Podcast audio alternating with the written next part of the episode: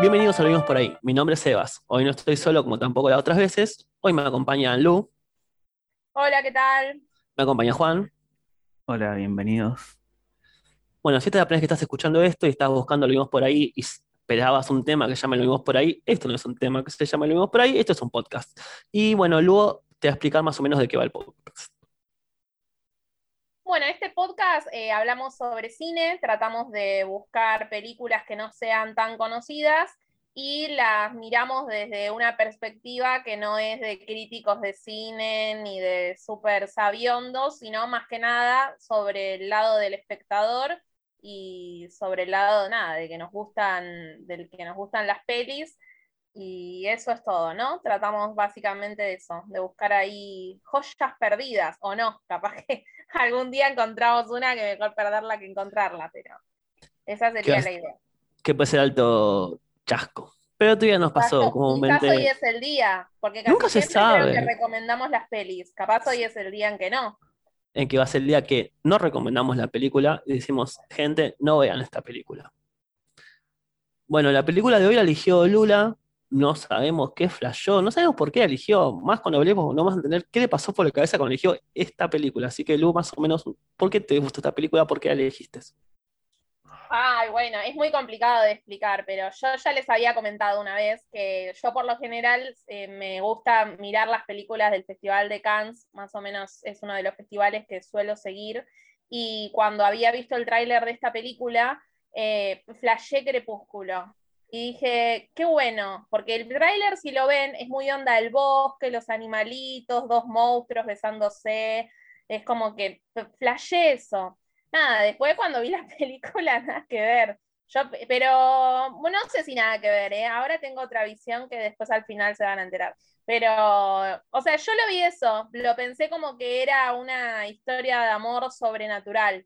No pensé todo el trasfondo extraño que tiene la película. De verdad, cuando vi el tráiler pensé que trataba sobre, sobre eso, como un amor sobrenatural.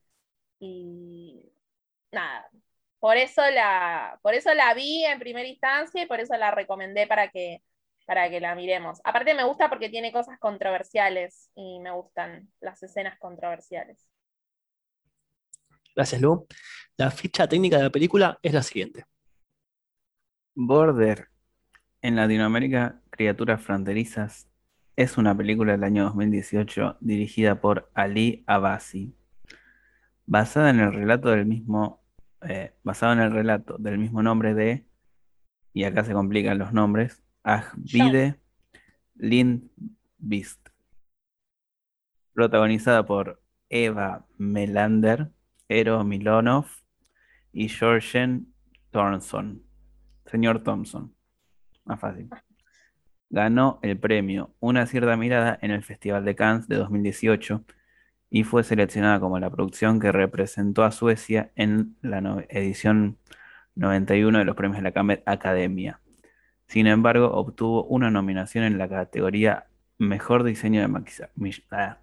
Mejor diseño de maquillaje. En Rotten Tomatoes, Border tiene una aprobación del 97%, basada en 115 rese- reseñas, con un rating, ah, estoy medio trabado, con un rating promedio de 7.9 sobre 10. En IMDB también tiene más o menos siete y pico, por lo que vi. No sabía que tenía tan alto en Rotten. Claro, es Y como la parte, igual- viste que está la parte de la crítica y la parte de los usuarios, ah, Sí. como separados.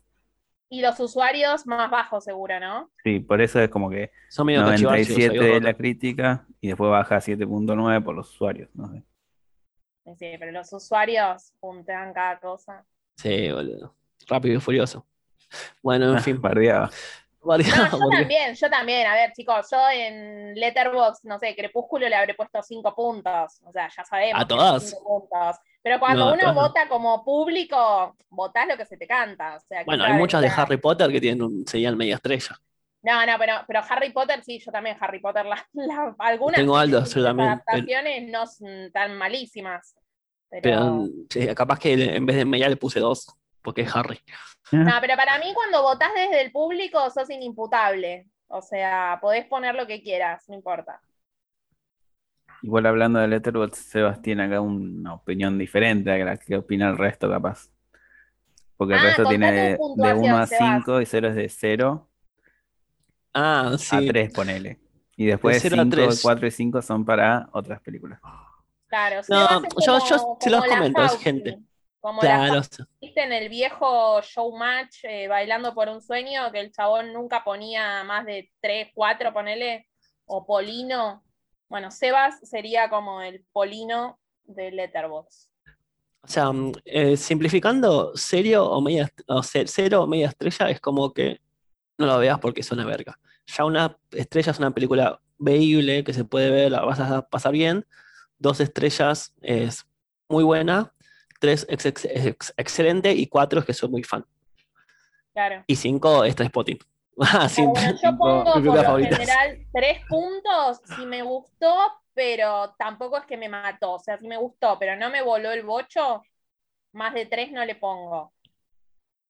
Ya Sí, no, menos tres es que no me gustó nada o me gustó un cuarto. Eh, Pero sí, creo que la mayoría de las películas que, pun- que punteo mm, le pongo tres, ponele, si me gustó. si te Para gustó, tener claro. cinco o cuatro me tiene que romper el bocho. Pero sí, sí, es muy, es muy raro que ponga cuatro o cinco, hasta mismo tres, es muy raro que ponga. Juan regala puntos como si nada porque es muy bueno. Pero bueno, pues Pero Juan yo saqué todo. No, No- pero no yo veo más, gente que a un montón de películas le pone dos y después estrenan, no sé, una película re de Marvel o bueno. Pero es que no, yo, yo, yo que que tiene una bardeada rápido y furioso, sabemos que el gusto es subjetivo, hay gente que le encanta Marvel y piensa que solo es Marvel, o mismo tenemos un conocido amigo que le encantó Venom 1 y Venom 1 es una mierda. No, no, no, no, querido, yo Venom la banco a muerte. Venom. No, está bueno el personaje de Venom, pero si vamos al concepto de No, película no, cómo no. está armada, sabemos que es bajo, boludo.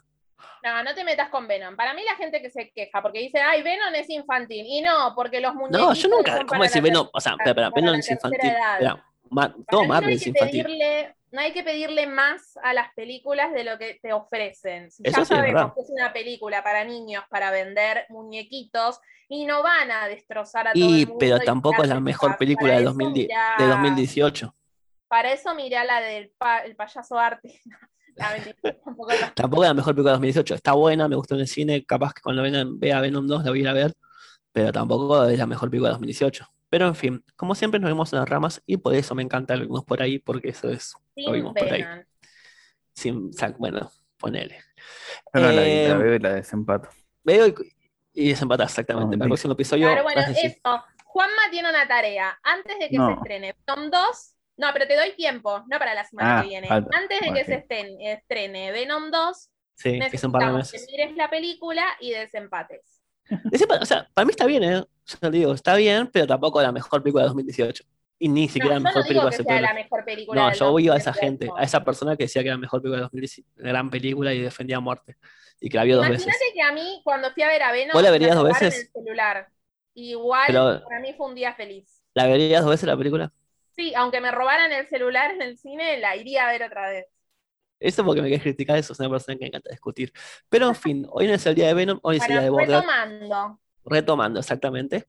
Y este, este es el momento que le vamos a contar de qué trata la película. Si no te quieres enterar de otra película, anda a buscar los lugares que vos sabés, ya sabés cuáles son esos lugares, no son lugares legales, son lugares turbios, oscuros, pero que se ven en muy buena calidad.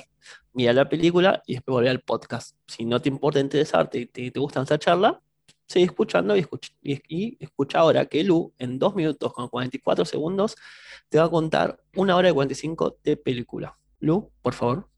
Sí.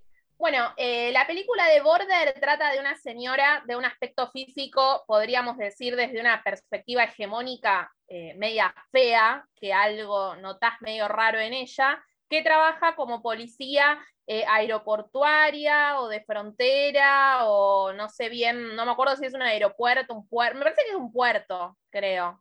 Como que creo que es un puerto, no importa. Bueno, trabaja ahí y ella lo que tiene es una especie de percepción especial con los olores. Ella dice que puede oler el miedo de las personas y lo que hace es eh, como marcarle a los, de, a los de seguridad, a sus compañeros, a qué persona parar, eh, qué bolso tiene, bueno, si tienen droga, Hay uno, por ejemplo, que le encuentra un video con una, en el celular con una micro SD que tiene pornografía infantil. A raíz de eso surge toda una investigación eh, de esta persona con otro señor eh, y bueno, apresan, digamos, gracias a ellos, a una pareja que aparentemente había grabado estos videos del, tipo, del tipo que encontraron ahí en, eh, en, el cacheo, en la revisión. Por otro lado, tenemos uno de los días que está trabajando, aparece un señor que físicamente se parece mucho a ella y cuando le van a hacer el, el cacheo, porque ella siente que tiene algo y no sé qué, bueno, el policía pasa a revisarlo y se encuentra con que esta persona aparentemente era eh, trans o era mujer porque dicen que eh, tenía genitales eh, femeninos. A partir de ahí, el, otro policía que estaba con, con, la chica, con la mujer, le cuenta como que tiene una cicatriz en el coxis y le tiene un par de datos que a ella como que le hacen atar cabos de decir, uh, esta persona se parece a mí, también tiene una cicatriz. Nosotros habíamos visto en una escena previa que ella se está bañando, que tiene esa misma cicatriz. Así que bueno, ahí empieza más o menos la, historia. A su vez, la vemos a ella que vive con una persona que parece más joven, que cría perros. Aparentemente ella no come, eh, se la ve todo el tiempo como que los perros le ladran mucho, eh, no tiene relaciones con él, dice todo el tiempo como que no puede, que le duele. Bueno, finalmente eh, con este hombre eh, ella inicia una amistad, el tipo le alquila la casa de huéspedes de ella, el tipo come gusanos y se lo muestra a ella lo más bien. Bueno, empiezan a hacer una relación, ella termina dejando al especie de novio que tiene o compañero, porque en realidad pareciera una pareja, pero no, no funcionan mucho como pareja, y termina eh, teniendo relaciones con eh, este, este personaje que es parecido a ella. Y ahí viene el momento de la película sorprendente, en donde vemos por qué su aparato reproductor femenino no funcionaba, y es que le sale como una especie de semillita, de, no sé, es muy extraño para explicarlo, tienen que verlo. Y bueno, después el resto de la, ¿cómo es que se dice? El delicioso lo hacen muy parecido a, a nosotros los humanos. Y bueno, esta persona le comenta lo, o sea, la verdad de que son ellos. Ellos son eh, trolls, son eh, pocos trolls que quedan. Le dice que los humanos los mataron, que a los padres de él los mataron. Ella no sabe qué pasó con sus papás, que la cicatriz que tienen en el coxis es eh, la cola, que se la cortaron. Y él le habla de que en Finlandia hay otros trolls. Mientras tanto, la investigación de la pedofilia sigue adelante y en cierto momento eh, descubren que eh, el que le estaba dando los bebés a, la gente esta para filmar la pornografía infantil era nada más ni nada menos que el señor Troll. Eh, y ustedes se preguntarán, ¿de dónde sacó bebés? Bueno, en una parte de la película te muestran que este hombre cada tanto se ve que tiene como que va teniendo hijos digamos, unos bebés medios atrofiados trolls. Después el mismo tipo explica que en realidad ese no es un bebé, sino que es un óvulo que no está fecundado. El bebé lo tiene guardado en una heladera y él le saca los bebés a los humanos y los reemplaza. Básicamente como una especie de venganza. Obviamente la chica esta, ella está acostumbrada a vivir con los humanos y medio que no quiere saber nada con el tipo. Lo terminan apresando, el tipo se escapa, y bueno, es esa pelea como de traiciono a mi raza o soy humana, el tipo siempre la bardea, bueno, una situación, viste, media extraña, y al final de todo vemos que le mandan en una caja un bebito, que probablemente sea el hijo de ellos dos, porque este bebé no es como los anteriores, tiene pelo, tiene cola, ya está formado, y también tiene como una especie de postal de Finlandia, que el troll le había dicho que los de Finlandia te tenían que encontrar, o sea, eran imposibles de encontrarlos, sino que ellos te tenían que encontrar a vos para formar parte de esa comunidad. Y bueno, queda como una especie de final abierto, ¿no? Eh, irá con los de Finlandia, criará a su bebé, eh, bueno, no sé, la parte 2 lo veremos. no existía la parte 2, pero queda a la imaginación. queda imaginación a libre interpretación como nos gusta a nosotros, que nos creamos nuestro propio final. Eh, una película romántica, romántica drama, se puede decir que es, eh, muy rara y muy linda, ¿no? Es re rara, con toques de pedofilia, con una parte policial, con trolls, que son, que son criaturas mitológicas. Eh, la verdad que sí, me, me gustó, me gustó bastante. ¿A vos, Sí, entraría en el género fantástico, porque tiene trolls y criaturas y todas cosas que encima es como bastante verosímil, que me parece, porque nos presentan bien a los personajes y crea toda la historia, y no es que vos decís, ah, que esto no, no existe, que como que es bastante verosímil, en cambio, otras películas que no logran la verosimilitud no quiere decir, bueno, no sé, me estoy yendo por las ramas, arre. Una película de humanos donde es todo el mundo real, capaz no tiene verosimilitud, pero estas películas fantásticas, como entras en el mundo de la película bien y está piola. Sí. Y también, claro, tiene como el género policial también ahí mezclado, que, que está bastante piola también, como lo hicieron. Como este superpoder que tienen los trolls de, de oler a los, las sensaciones, los sentimientos y de las personas, está bueno cómo usan eso. Yo si fuese ella me quedaría trabajando ahí como en, la- en criminales y detectives, como detective, ahí está. Como detective, policía encubierto. Aparte, alta carrera puede hacer, apro- Sí. que aproveche, que tiene... Yep. Y también tienen super Tiene fuerza, no se olviden. Tienen super fuerza porque otro troll cuando mató al chabón lo mató como si fuera un muñeco de plástico. Ah, sí. Y, Y cuando decimos animales. trolls, nos referimos a las criaturas mitológicas fantásticas, no a los trolls de Twitter. Es Claro, muy sí. buena aclaración. Hay que aclarar eso, es verdad, es verdad. Eso también lo pensé. A mí lo que me gustó también de la peli es el tema de que mientras ella va atando cabos, nosotros también vamos atando cabos. Yo, por ejemplo, cuando la veo en esa escena que se está bañando, noté la cicatriz que tiene arriba de la cola. Y después cuando comentan ahí lo del otro tipo, tiene la cicatriz, o sea, como que ella mira, como que se da cuenta, y yo enseguida también pensé, ah, ella también tenía la cicatriz. Y después, por ejemplo, cuando veo lo de los perros, y hace como que la fisonomía ya te das cuenta que era similar. Después pasa en otro día que el tipo pasa por el control, lo de que lo desnudan y ven eso. Cuando le dice ahí, yo ahí pues dije, ah, y ella tenía el problema de que no se podía acostar con el novio. Eh, como que está bueno eso, o sea, a medida que ella se va enterando, es como que uno también se va, también en una parte es que le pregunta también al padre y el padre no le quiere decir eh, las cosas, eh, que le dice vos, eh, de- que le dice de la cicatriz cuando se la hizo, no, te operaron, no, pero yo me hubiera acordado eh, si me operaron, que me caí, una cosa así. Es como que eso me gusta, como que uno va al mismo tiempo que ella va descubriendo, uno también va atando cabos. Sí, tiene lo que se llama focalización igual al personaje. Hay tres tipos. Una es igual al personaje que el espectador sabe, o el locutor se dice, sabe lo mismo que el personaje. ¿Entendés?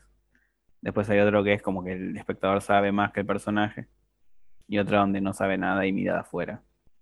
Acá es como que sabe igual el personaje porque vamos entendiendo y descubriendo cosas a medida que el personaje va descubriendo las cosas, ¿no? Que también es algo bastante del policial, me parece.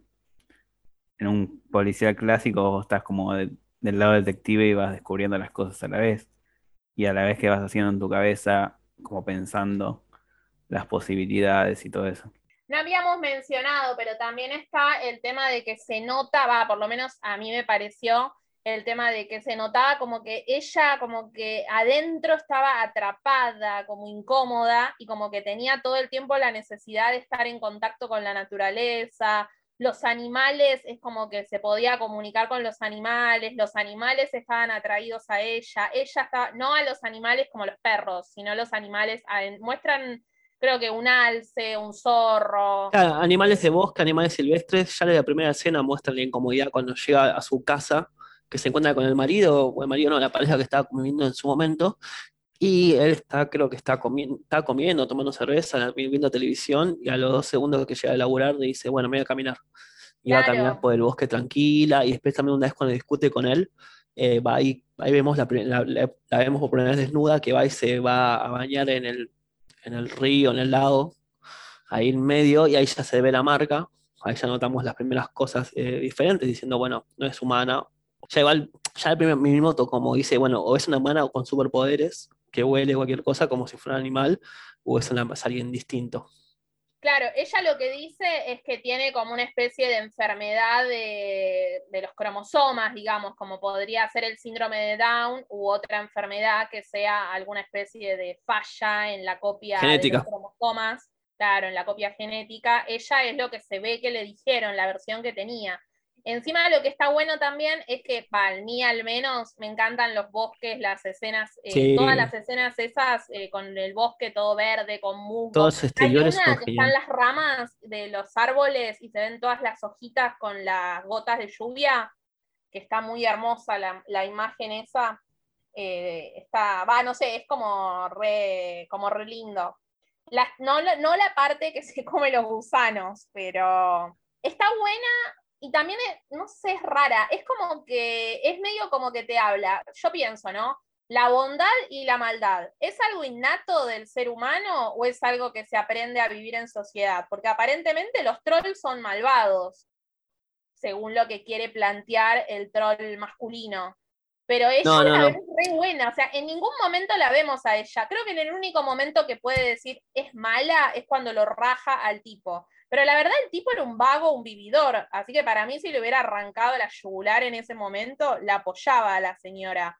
Pero es como que está buena porque tiene como varias capas, o sea, la podés pensar como un género de policíaco, como género fantástico, como una película de amor, también la podés ver como más una cuestión filosófica de somos malos o nos hacen malos, porque qué sé yo, ella no tenía idea de la vida de sus padres ni de que era de otra especie. En cambio el otro, el que es malo, sí sabía que a los padres lo mataron, sí sabía de qué raza era y que fueron asesinados o que quedan pocos, y todo eso lo lleva a tener como una especie de, resentimiento hacia la raza humana. En cambio a ella, que no tenía ese conocimiento y que se supone que el padre, la madre humana que tuvo, la quisieron, tiene como otra percepción totalmente diferente. Y también el tema de descubrir, eso cuando a mí me va, me, no es que me, me chocó, pero yo, o sea, uno lo que piensa, que es medio feo decirlo, pero vos la ves y decís, uy, qué fea que es esta mina, qué onda, qué tiene. Es lo primero que uno ve. Y ella, por ejemplo, dice, toda la vida creí que, está, que yo era fea, toda la vida creí que no encajaba, que estaba enferma, me hicieron bullying. Todas esas cosas de no entender tu propia identidad, por eso me gusta porque es como que le podés hacer miles de análisis diferentes. Sí, miles de connotaciones. Es mismo a mí, yo flasheé algo, va, que no sé, ustedes también, pero cuando ella le va a reclamar eh, a- al padre diciendo, ¿quién son mis verdaderos padres?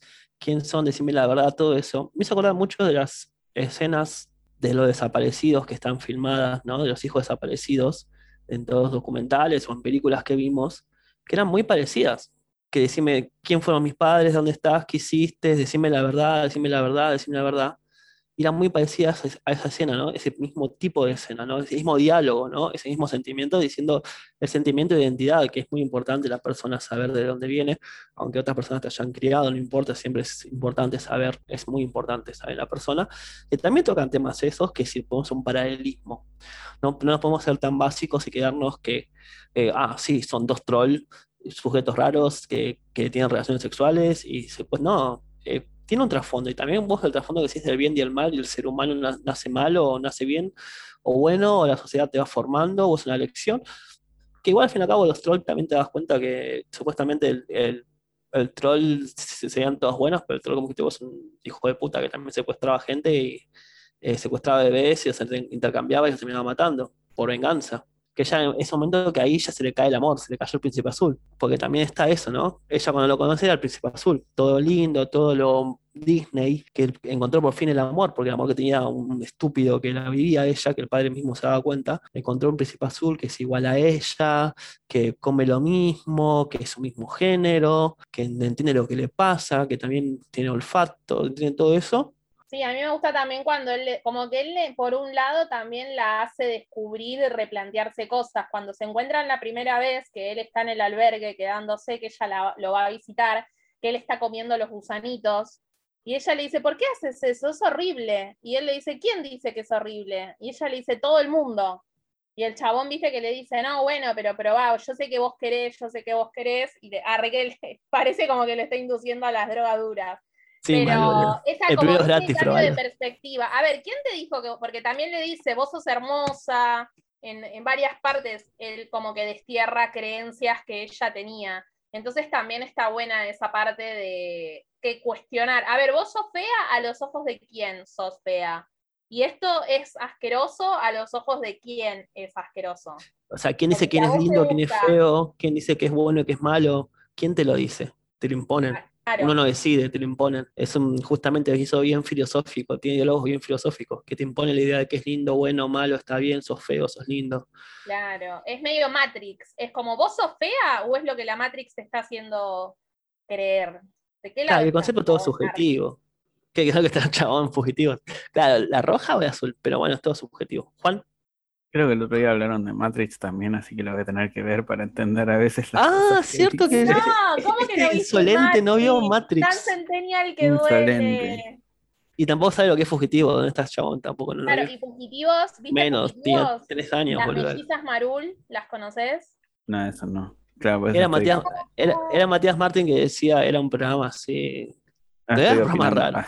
Un programa de Matías Martín que estaba los sábados y tenía un equipo de concursantes y los mandaban a hacer misiones por la calle. Y nada, uno era hincha de tal y tal. Y en un momento agarraba la cámara y decía, ¿y vos de qué lado estás, chabón? todos los taraditos repetíamos eso porque no había otra cosa. O sea, no había YouTube, no había Twitch. Nada, nada. Encima ese chiste a Matías Martín se le hicieron como por 15 años y se le hicieron el chiste de qué lado estás, chabón. Sí, es que sí. Sí. Yo lo veo y le digo, hola, ¿de qué lado estás, chabón? ¿De qué lado estás, chabón? De, ¿De urbana o de.? Ya sabemos de, de eh, me gustó algo de la película que noté hace. que noté mientras la veía ahora. Los diferentes escenarios que hablan, ¿no? Ya hablamos del bosque, que está buenísimo como cambian los escenarios. Y también, por ejemplo, al principio empieza que es todo blanco. Y como que ahí tenemos los edificios del Estado, por así decirlo, o de instituciones, como que es todo blanco, toda luz súper fría, todo bien ordenadito porque es Suecia, ¿no? Y como que cuando va a ver a las detectives o a la policía, todos edificios medio así. Y después en, las en la casa de ella, como que está todo medio desordenado, todo medio oscuro, con luz cálida. Y casi siempre es de noche cuando están en la casa. Y después también en el bosque es como súper diferente la, como la fotografía y los colores, está como buenísimo. Y también algo que me di cuenta es que todo en cámara en mano, ¿vieron? O sea, no súper brusco, pero o sea, no hay ningún plano fijo de trípode, por así decirlo. No, yo no me di cuenta de esa apreciación. O sea, es todo en cámara en mano, en serio. Pero muy despacito. Claro. Ningún movimiento brusco a lo. Claro, no, se nota, viste, como que esas cámaras a veces, pero que obviamente es a propósito, no se mueve mucho para todos lados, se mueve fuerte. Sí, yo al principio intenté fijarme en eso, pero como que lo abandoné a la segunda escena. Así que no, solo. prestar atención en tal cosa y después no le prestas más atención. Es que cuando estudias, no solo el cine, es como en todo, creo. Por eso dejé de estudiar música también. Arre, dejaba de estudiar y le echaba la culpa a eso. Moraleja, no, hay que estudiar. No estudia música y cine, y tampoco no hay que estudiar. No ves las películas igual. Yo creo que cuando estudias cualquier cosa, no ves las cosas que das, estudias igual. O sea, empezás a ver cómo se filmó, los colores, los planos, los cortes, buscar errores, capaz. Mismo. en la música también. O sea, en la música es como que vos entrás haciendo, uy, me gusta la música, me gusta tal banda, ¿no? Y entras a estudiar la música y después como que no te gusta más esa banda porque la ves de otra manera. Eh, ¿Y por qué dejé el conservatorio? No, mentira. Pero como que los profesores eran todos música clásica. Y yo decía, no, me voy a convertir en esto que tipo escuchan música clásica y dice, y bardean encima de los otros géneros. Como no. No, gracias. Es como que, igual también ni siquiera pues estudiando cine, o sea, eh, también no, obviamente estudiando cine, tienen otra cosa, como que son más críticos, pero mismo haciendo el podcast de que hacemos estos, yo no veo las películas igual. Bueno, No, ni siquiera, ni siquiera las otras, las que veo por ver, le busco siempre la quinta pata al gato diciendo, ah, pero en otra película, el diálogo, y ya le doy más bola a los diálogos, que tío, me da bronca cuando están mal, y las series menos, las series, yo juro, a veces las. estoy- cada vez me gustan menos series, me da más, me da más bronca.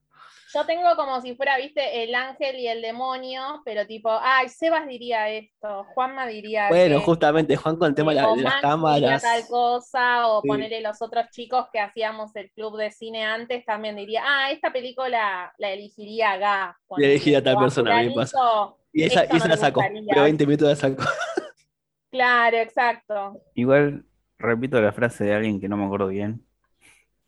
Malísimo para decir frases el chavo, ¿viste? En los parciales también. digo, Aristóteles. cita un autor y no pone el autor, ¿viste? No, Nietzsche. que cuando es una película que, que está buena y que a uno le gusta, como que te olvidas de todo eso y disfrutas la película. Y pasa rápido, ponerle. O sea, es una película que me gusta mucho, también me pasa esto. O sea, la veo y me olvido de todo lo que he aprendido, todos los detalles. Y cuando es una película que no me gusta tanto, como que le busco, eh, empiezas a como ver, ver los detalles, y uy, cómo se filmó, cómo la filmaría. No, no estoy hablando de esta, ¿Cómo porque estas- para el podcast es como que trato de, de concentrarme en eso. Sí, pero pasa, o sea, mismo cuando yo que toco un poco la batería, digo, wow, ¿cómo me gusta esta banda? Así es re simple los, los ritmos. Y mismo cuando me dicen mis amigos, no sé, que le gusta el punk rock, sí, porque este baterista de punk rock es buenísimo. Y lo comparan con, no sé, una banda que el baterista es genial y la música a mí no me gusta. Y ellos lo rebardean, y es el de Maná. Y digo, chicos, no entienden nada de batería. Ese chabón es un genio tocando la batería, haciendo lo que hacen es en música y como que no, no lo van a entender. Y piensan que hay alguien que toca pan rock es mejor que él. Y a veces te das cuenta con la técnica. Hay unos de pan rock que decís, wow, son muy buenos, pues tienen una forma de técnica, cómo tocan los palillos, que se nota que son mejores. Pero te Eso es das un cuenta. twist, eh, Sebas defendiendo a Maná. No, a mí no me gusta, Al Maná, baterista, pero. además. además, no, pero es, mu- es muy bueno el batería. Defendiendo. Me, me- se me ocurrió ahora por algo, No, pero, en defensa de Maná, en mi casa una vez había un DVD de Maná y al, había, tenía ¿El videos Unplugged? viejos- el Unplugged, y tenía ¿Viste lo que videos toca? viejos y hacía música tipo reggae, rock, nada que ver. Es como que en un momento le pegaron la onda romanticona y le dieron mecha por ahí, pero en un principio no era tan así la banda. no, no. Pero no, no es que me gusta, pero digo, cómo toca el chabón y que No, no sí, sí, ya sé, el baterista. Dice, Igual tiene bueno. temas buenos. Mariposa traicionera. El muelle Sí. de San Blas. Hay cosas que igual, aunque seas buen baterista, no puedes meter más cosas, in- inevitablemente. Claro, pero por ejemplo, el Mariposa traicionera, ¿qué hace? Toca la pandereta. Sí, más o menos un ritmo básico y taca taca. Pero en vivo, lo bueno es que esos artistas de pop, tipo, no sé, tipo, eh, no sé, el de Ale Ale Sanz, Shakira, que en vivo lo hacen muy distinto y meten dos millones de cosas Ah, que es están zarpadísimas, zarpadísimas. Muy buenos. En fin, nos fuimos. Ahora lo escuchamos por ahí, como es a veces. No, una cosa que no hablamos. Enemy. Sí, Ah. En- Eh, sí, a primero 20 Enemy. Enemy, Enemy. Minutos, 20 minutos. Sí, yo tengo anotado acá como un tema muy importante para hablar. Yo Juan, ¿qué pasó a los 20 minutos? ¿O vos hoy lo viste? me fijé. Yo también me fijé. Es la primera acá, vez Juan. en la vida que me fijo. No, yo me fijo siempre. Juan, ¿vos te fijaste? Sí. ¿Qué pasó a los 20 minutos? Vuelve el chabón por segunda vez. No, eso pasa antes. Están Como- en la. como que están por comer en el comedor. Están por comer en el- pelea con la señora. Sí, Es esa parte. como que no. Sí, exactamente. Que están, están, está- están en el barquito. Claro, Sí, es verdad lo que dice Juan, está por llegar, es verdad. Justo a los 20 está en el barquito y a los 21, 22 llega de vuelta. Ah, y como que ahí ya tiene el primer el contacto. Claro, yo lo vi y dije, pero esto no es nada, dije al principio. Y después me acordé que Juanma dijo, no es justo a los 20, es más o menos. O sea, puede ser a los 22, 23, 24, 25. No, pero creo que como que es el detonante que chabón está yendo al barco y arranca de vuelta la relación entre ellos. Acuérdate que en, el podcast, en la película anterior que hablamos, que creo que era Primer o Primer, recién pasa algo importante a los 30. Pero a los 20 como que pasa algo, algo significativo que te dabas recién cuenta a los 30. Cuando terminas la película te, te das cuenta que era importante. Igual, Así que, no sé, igual es como que... es como agarrar de los pelos. Arre. Está muy raro los pelos porque si, si, si hubieran conocido ahí, te diría que sí. Primero, que esto es por una cosa que se llama la estructura narrativa, ¿no? Sí, Como señor. que de ahí viene. Pero cuando Sí, uno escribe señor. un guion, digamos, como que no es que pone a los 20 minutos tiene que pasar esto. Eso pasa más en el cine hollywoodense. Hoy como no estamos viendo una película estadounidense, es como que, bueno, ¿ves? No dije No, nada, no, no, no. pero eso. Esto es como cuando estoy escribiendo un parcial y agrego palabras. Sí, boludo, pues te hay que salvar, pero es como que, no sé. Eh, Vimos la película francesa, me acuerdo, que a los 20 pasaba. Vimos un par de películas. Sí, Las películas argentinas también. pasa que que no son. es como que siento que hay películas prefabricadas que no quiero bardear a ninguna. Como que viene un productor, ponele, y como que a que los ¿no? 20, Que, que el pelotudo Sebastián siempre quede mal parado. como que escriben, ¿no? La estructura, ponele. A los 20 minutos matan a alguien. A la media hora pasa esto. A la mitad de la película, para enganchar al público, pasa esto. Y después se lo mandan a un guionista que escribe un guion que se ajuste a eso. Sí, en la parece comedia también pasa, que Sí. tienes que poner un gag cada tres minutos, cada Cada cinco minutos, Cua- cada cuatro, diez. como mucho. No, llega- antes de cinco siempre. O sea, como que es algo más del cine estadounidense, me parece. Bueno, pero esta vez no cumplió Como la que norma- vemos nosotros de los críticos que somos. Bueno, pero mira, por ejemplo, la película alemana también pasa algo importante a los 20. ¿De qué? ¿Películas de qué? La película, la, la película alemana que vimos hace poco. La película Los, iba a decir los usurpadores. Los no, ¿cómo se educadores. llama? Los Los educadores. educadores, sí.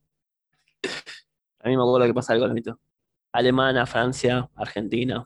Hablando de eso, cuando hicimos el capítulo de los educadores, que hablamos de Ocupa, ¿se acuerdan? Como que al toque que hicimos eso, anunciaron que se estrenaba Ocupas en Netflix.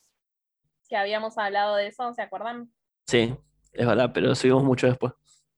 Bueno, sí, ya sé, pero. Yo creo que lo gra- subimos cuando estamos grabando esto. que lo grabamos es como que a las dos semanas Sí, sí, salió la noticia. Y yo dije, ay, es como que. Como hicimos, viste, Lo Prame- atrajimos con, ¿viste esas boludeces de atraes lo que sueñas? ¿Viste esas pavadas? como cuando hicimos Promise You Woman, que justo lo que era de poner, justo sabíamos que estaba nominada, pero justo la semana esa, como que habló todo el mundo justo cuando subimos el episodio. Bueno, ganó un Oscar. ¿Vos cuántos Oscar ganaste? Yo no gané ni un premio de fútbol 5. de la escuela. Ganaron el Oscar a guion. Sí, le dimos suerte. Es como somos programa de Mirta, pero no tan fachos. Sí, somos como Mirta acá. Te promocionamos y salís en Tienen suerte. Te promocionamos, te ganas un Oscar. Te Así que, gente, promocionamos y fíjense. te ponen en algún lado, no sé. ¿Algo más para decir, chicos, de la película que se haya quedado? No sé.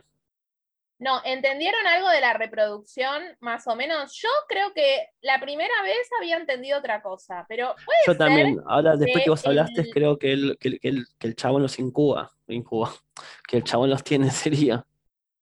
Claro, yo pensé, a ver, por lo que entendí, ¿no? El hombre es el que tiene el útero o como se llame en el trolismo, digámosle así.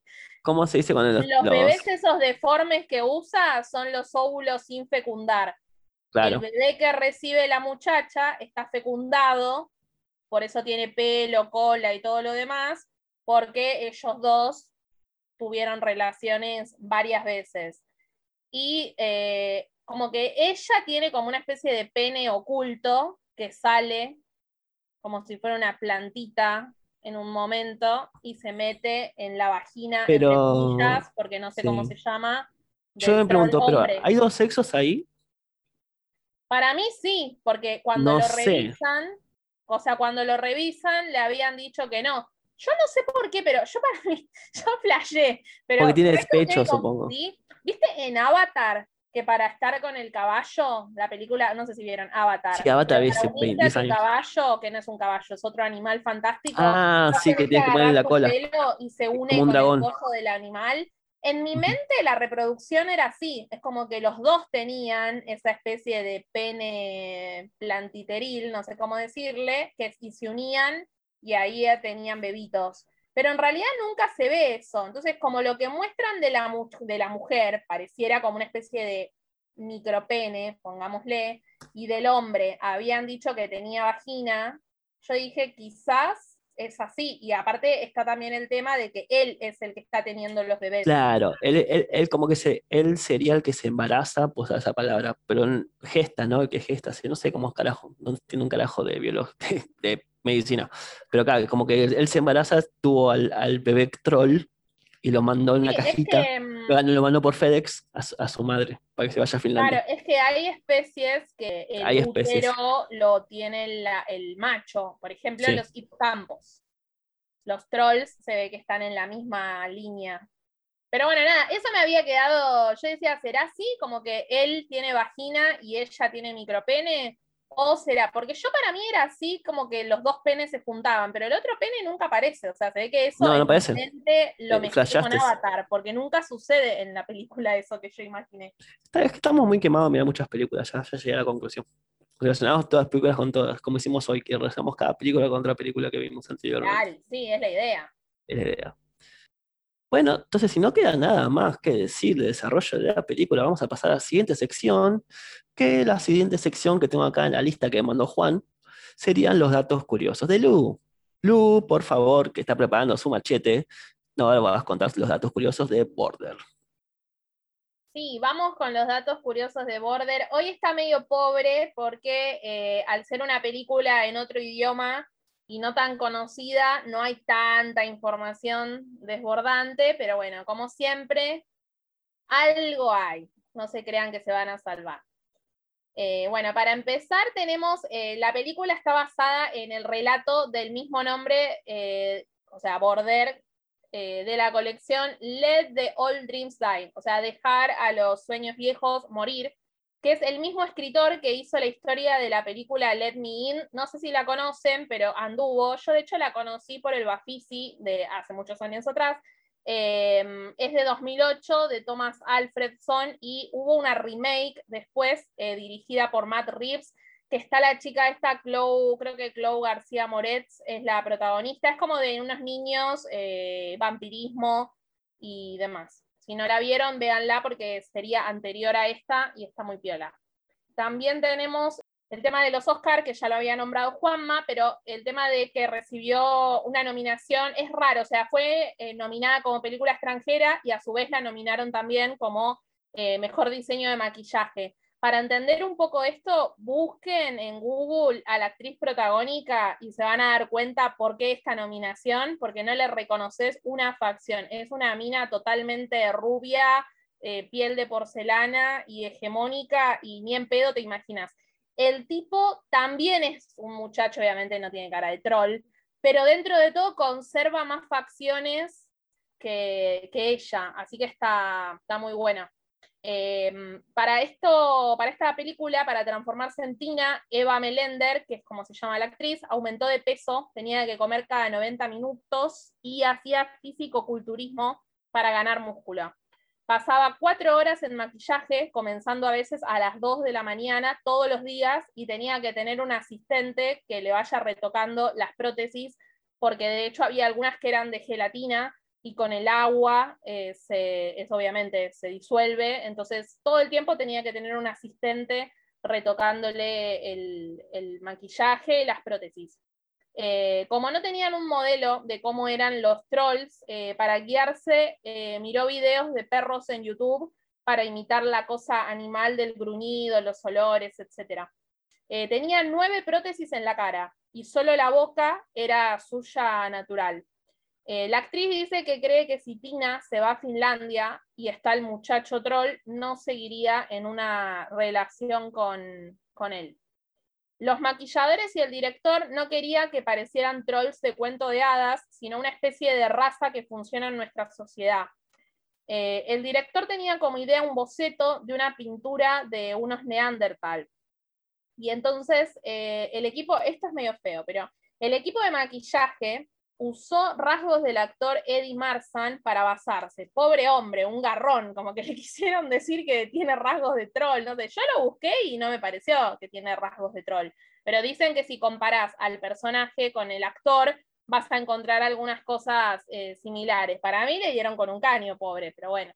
Eh, en el caso del personaje femenino, ya que tenía una cara muy linda y simple, como para partir de ahí utilizaron de ejemplo la cara de este actor y trataron de darle rasgos más animales en la simetría de la cara, como con la nariz y las orejas. Eh, el director dice que eligió esta película porque su primer film fue un, fracaso y pensó que con esto era algo seguro, por la fama del autor que le iba a garantizar como tener una carrera. Nunca se imaginó que iba a ser tan difícil ni que iba a ser tan poco eh, convencional. Eh, igual le fue bien porque ganó un premio en Cannes, estuvo nominado a los Oscars, o sea que tan mal no le fue. Eh, el director no la ve como una película de fantasía, sino que para él lo que se queda grabado es la historia de amor. Y eso es en lo que estaba pensando cuando pensó en cómo tratar a los personajes. Es lo que une a todos los elementos de la película. El director destaca entre sus influencias principales el realismo mágico latinoamericano, yo no se lo encontré, pero bueno, eh, incluidos Gabriel García Márquez, Carlos Fuentes y Roberto Bolaño. También los trabajos de Chantal Ackerman y otros cineastas como Federico Fellini o Luis Buñuel, director por el cual llamó a su propio hijo Luis. El director es iraní, pero está naturalizado danés y, y tenía prohibida la entrada a Estados Unidos, pero le dieron una excepción para que participe de un festival de cine. El casting para la película duró un año y medio. La idea de que los trolls sean perseguidos por un rayo y tengan miedo a los truenos es una referencia a los paganos de Escandinavia, ya que el dios del trueno, Thor, el mismísimo Thor de Marvel, cazaba gigantes y los mataba con un golpe de su martillo, o sea, con un rayo. Y después de eso, en el folclore posterior, se continuó la historia, pero con los trolls y los hombres lobo como que le tenían miedo a los truenos. Para Ali Abasi, la película no trata sobre nosotros contra ellos, sino de una persona que puede y decide elige, elegir su propia identidad. Eh, la trama secundaria sobre los pedófilos fue inventada para la película y no está presente en el cuento original, pero puede ser un guiño a la novela anterior de John, apellido impronunciable, esta eh, Let Me Ride One In, o sea, Let Me In en su versión yankee, que incluía una trama secundaria sobre pedófilos que se omitió en la película. Así que puede ser que por eso metieron ahí esa, esa subtrama. Y hasta ahí llegamos. Pero hablando de la subtrama, em, me quedo con el tema de lo del, ¿cómo se dice esto? Lo de la red de pedofilia. No sé si se nota, pero a mí me pareció un poco tirado de los pelos, que qué casualidad que justo la red de pedofilia, el que le administraba o le daba a los bebés, era el troll que se, o sea, como que me pareció, qué mundo chico, ¿viste? Como qué casualidad que ella encontró, o sea, como que eso me pareció medio tirado de los pelos, qué casualidad que ella encontró el coso con las fotos y que justo el tipo este, que es de su misma raza, que existen, andás a ver, 10 personas en todo el mundo que son trolls, eh, justo ese, o sea, como que eso me pareció como medio rebuscado. Después cuando leí esto, dije, ah, puede llegar a ser. Y otra cosa que no nombré es el test de Batzel, una cosa así, que a mi entender, esta película sí lo cumple. Si contamos con que el personaje de ella es mujer, habla con otra mujer, que es un personaje que tiene nombre, y que hablan de algo que no sea hombres, o sea, no están hablando de su pareja o del amor o algo así, están hablando de un caso policial. Así que me parece que esta película lo cumpliría el test. Creo que es la primera vez que desde que hago esto digo, esta película cumple. Muy muchas gracias, Lu. Y sí, concuerdo con vos que fueron como muchas. ¿Cómo, cómo se dice, Juan? Ay, yo no digo. Muchas casualidades, ¿no? Como usan la palabra con la, con la serie, como que. Em, justo pasa esto para que este llegue a este, justo pasa el otro. Muchas conveniencias. Sí, muy conveniente para la trama. Muy conveniente para la trama. En fin, eh, escena favorita. Empiezo yo porque solo tengo una escena, así que los cago. Mi escena favorita es cuando está haciendo, eh, ella está haciendo el control de, eh, de ahí de seguridad, ¿no? De, de la aduana, y empieza a oler al chabón de traje, todo cheto, que este no va a tener droga ni a palo, empieza a oler de a poco, empieza a oler de a poco, empieza a oler de a poco, y lo revisan todo, no tiene nada, y huele, y dice, no, dame el celular. No, pero o sea, dame el celular, dame el celular, y huele el chip, y el chabón se lo quiere comer, y lo saca la policía y se lo sacaron. Esa es mi escena favorita. Chicos, Claramente iba a elegir esa escena, por eso me miraste y oliste lo que iba a elegir yo. entonces, Lu, Es un troll, Sebastián. ¿está bien? Eh, ¿Qué es? Igual elijo alguna, pero que elija luego sí. Ay, no sé. Mi escena favorita depende, o sea, la primera vez que la vi, mi escena favorita fue la de cuando se descubre el tema del sexo, de cómo tienen sexo los trolls. Esa fue la primera porque, va, no sé, fue como re. como que te Sí, también está la muy buena esa escena, muy bien Pero voy lograda. a elegir otra que me gustó más, eh, de así de linda, la que ya nombré antes, de las gotitas cuando llueve, que se ven los arbolitos y se ve todo lleno de gotitas, porque me parece linda. Aparte me re gustó el bosque en la película. Así que El bosque, la música de segunda mirada fondo. Elegí esa. Juanma. ¿ya pensaste? Es que estaba por pensar en esa. Ah, No, justo, ¿ves? No, bueno, elijo la parte también más del lado policial cuando están entrando al edificio y el chabón le dice, no, no hagas tanto quilombo y la mina se mete igual y hace ruido y se mete por abajo Re de- bestia. Sí. por- mirando por abajo de la mirilla o las cartas, no me acuerdo bien, y sale la chabona y dice, ¿qué estás haciendo? Como el chabón eh, tratando de mantener la realidad, no sé cómo decirlo, de hacer las cosas bien, humanamente, y la mina queriéndose meter ya de una a sacar al bebé. Sí, la verdad que el- todas las escenas de los chicos me gustaron y también me gustó esa del sexo que nombró Lu también. También Bueno. igual otra, arre que tenía un montón, Dale. pero cuando le gruñe al pelotudo Al ese que tenía ahí en la casa, es como, dale, hermana, matalo, porque la verdad, aparte, ¿sabés qué es lo peor? También le gruñó al otro, al otro troll también le gruñó. del tipo, se la quiere coger cuando está eh, borracho y re de mala manera y la mina diciéndole, no, no, me duele, me duele, o sea, el consentimiento, ¿dónde quedó Rubio Menemista? O sea, no tenía. Después, eh, la- le hablaba descaradamente con otra gente, o sea, ni con carpa el chabón, o sea, le chupaba Claro, te extraño, te extraño, bueno, te veo. Un garca, por eso. Yo- no, no. O sea, yo para mí lo tendría que haber matado directamente. Demasiado buena fue con el tipo ese. Creo que si tuviera esa fuerza. Ah, no, mentira. Sí, al carajo lo que decía. No, bueno, pues sí, está bien que hayan echado a la mierda. Bueno, esta es la pregunta que realizamos en todos los episodios del podcast y es: Lu, ¿recomendás Border?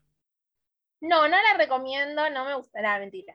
Eh, sí, la recomiendo, obviamente. La recomiendo, pero con una leyenda de. O sea, ¿a quién se la vas a recomendar? Depende. Siempre, para mí, tiene que venir con una leyenda de ape- Hasta toda la película que estamos haciendo, ¿a quién se la Claro, a nunca una película normal acá, porque básicamente la idea es ver películas que no ve todo el mundo. Pero sí, igual a mí me gusta, yo soy malvada. A mí me gusta que la gente vea y que se sienta. Amo cuando la gente se siente incómoda, me encanta Sí. recomendar películas que la gente después te dice, eh, ¿cómo me dijiste eso? ¿Cómo me recomendaste la naranja mecánica? Por ejemplo, me pasó con la naranja mecánica, Ah, por eso me acuerdo. pasó con Secreto en la montaña, una compañera quejándose que fue con Pero el en secreto al la montaña no te lo acepto. Naranja mecánica. Pero para mí es genial. Yo lo grité como si Sí. hubiéramos ganado el mundial cuando se besan los dos chaboncitos. Por eso te digo que no es tan fuerte. el Secreto de la montaña no es fuerte para mí. Eh, Bueno, no sé, para mis compañeras que el chabón le entregue el culo al otro era como, ay, no, sexo anal, qué impresión. Eh, Era como 2007 encima, no era tanto.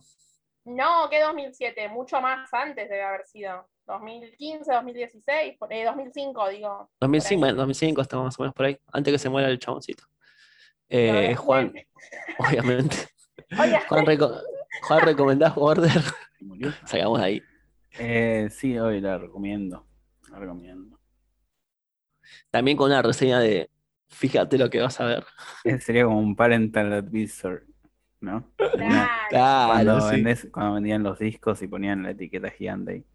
O en los cigarrillos que ponen fumar puede causar la muerte. Y tienen un bebé todo cancerígeno, boludo.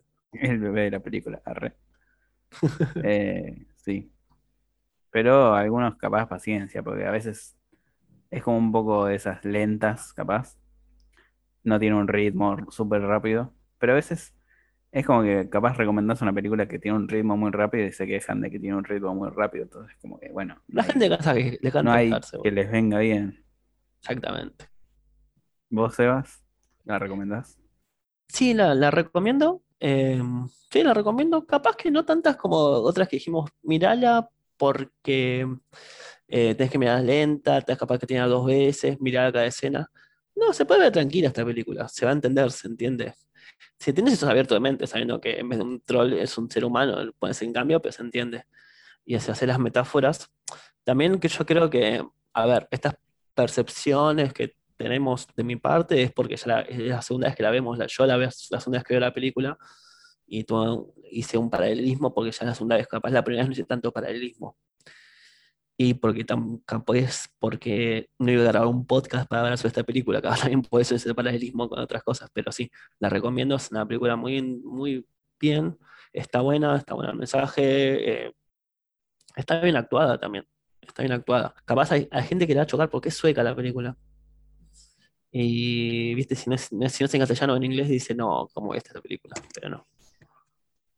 Sí, a mí Así me la parece que igual, aunque sea lenta, es tan lindo a veces el paisaje y esas cosas que a mí al menos me entretiene mirarlo, porque me gusta. Capaz que alguien dice, uy, no, que embole, un bosque.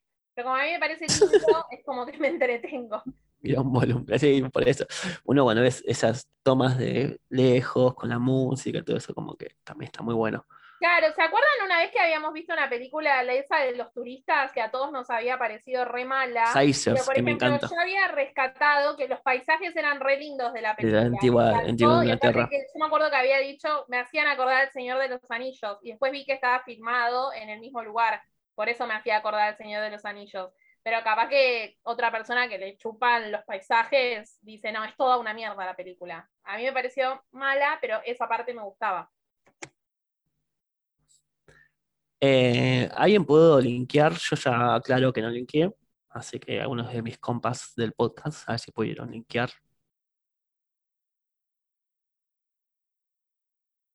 Hablen o callen para siempre. Yo linkeé, el- a ver, el tráiler lo linkeé con Crepúsculo, básicamente. Oh, pero es muy obvia, hola. Bueno, pero a ver, eh, mira, yo soy la creadora de la sección linkeo, así que yo te puedo decir que Claro, el linkeo cuando vos estás viendo algo, tu cerebro, ¿a qué te dispara? Puede ser cualquier cosa. A mí mi cerebro, cuando vi el tráiler, me disparó Crepúsculo. O Está bien, está bien. Está bien, no pasa nada. Pero Como siempre metes, que metes perlitas. Me encanta porque siempre La metes perlitas. película la linkeo con la película ganadora del Oscar, La forma del agua, ¿Viste? Ahí está. Eso es distinto. eh, que es un amor, entre, en ese caso es entre un monstruo y una humana, pero más o menos tiene que ver que vos decís, ¿y estos dos cómo cogen? O sea, para mí lo linkea eso, ¿viste? A la partir de la pregunta de cómo coge. Muy bien. La duda biológica. Yo voy a linkear por el tema más del paisaje, del el bosque y todo eso. Bien. Con una que hablamos en el viejo, en la vieja radio. Ah, no, no, espera, eso es la otra cosa. En la vieja radio. Que se llama En el, en el viejo encuentro de Zoom. Que no, sé, no podemos hablar por contrato. Hunt for the Wilder People, Cazando Salvajes. Ay, sí, re. Que Ah, pero esa la podemos hacer, boludo. Que la podemos hacer capaz en el futuro. Quédate Sí. que elegir vos y hacemos. Y es la historia de un niño huérfano que lo mandan, que ya como que lo rebotan de muchas casas y lo mandan como una última casa que es medio en el medio del bosque, con una señora que palma ahí al principio de la película y se escapa hacia el bosque. Bueno, ya estamos llegando al fin del podcast. Lu, te vas a comentar dónde nos pueden encontrar, porque hoy creo que al principio no lo dije, siempre lo digo, pero esta vez no lo dije. Eh, no, y nos pueden encontrar por ahí. Ah, era el resumen. No, mentira. Nos Arre. pueden encontrar en nuestro Instagram, que es arroba lo vimos por ahí podcast, todo junto. También tenemos nuestro canal de YouTube, lo vimos por ahí podcast, y también nuestro, no sé si se dice canal, pero pongámosle canal de Spotify, donde subimos eh, estos bellos capítulos. Quizás nos están escuchando por ahí o quizás nos están escuchando por YouTube. Si están en YouTube, comenten un emoji, le ponen like, le, se suscriben, y en el caso de que estén en Spotify, ponen seguir al podcast para que Spotify les avise, que en realidad nunca avisa nada, pero en el inicio te aparece un puntito azul como que ese podcast se actualizó. Eh, otras cosas donde nos pueden encontrar que no tienen que ver exactamente con escucharnos es nuestro letterbox, donde ahí van a tener una lista con todas las películas que vimos en la primera temporada y en la segunda temporada. Y después tenemos nuestro canal de Twitch, que todavía está ahí para dar la sorpresa y desbarrancar a la comunidad gamer. Ah, no, mentira. Eh, y ¿quién te en nuestro Instagram, si ustedes quieren entrar y ver todos estos links, más fácil porque les da vagancia buscar con el buscador, entran y en la biografía hay un link tree donde ahí aprietan y le aparece el listado con todas estas cosas que acabo de decir y van y se suscriben, dan like, comparten y lo guardan en su corazón. Y listo. Gracias, Luz, por la información para la gente, para la people. Y bueno. Para la vagancia. Para la vagancia, exactamente. Juan, contame, ¿dónde viste Border? La vi por ahí. Lu, ¿dónde viste Border? Yo la vi por ahí. ¿Y vos, Sebas? Yo también lo vi por ahí. Gente, esto fue lo vimos por ahí. La semana que viene lo vemos por ahí. Gracias por escucharnos. Hasta la semana que viene. Chau, chau. Bye. Chau.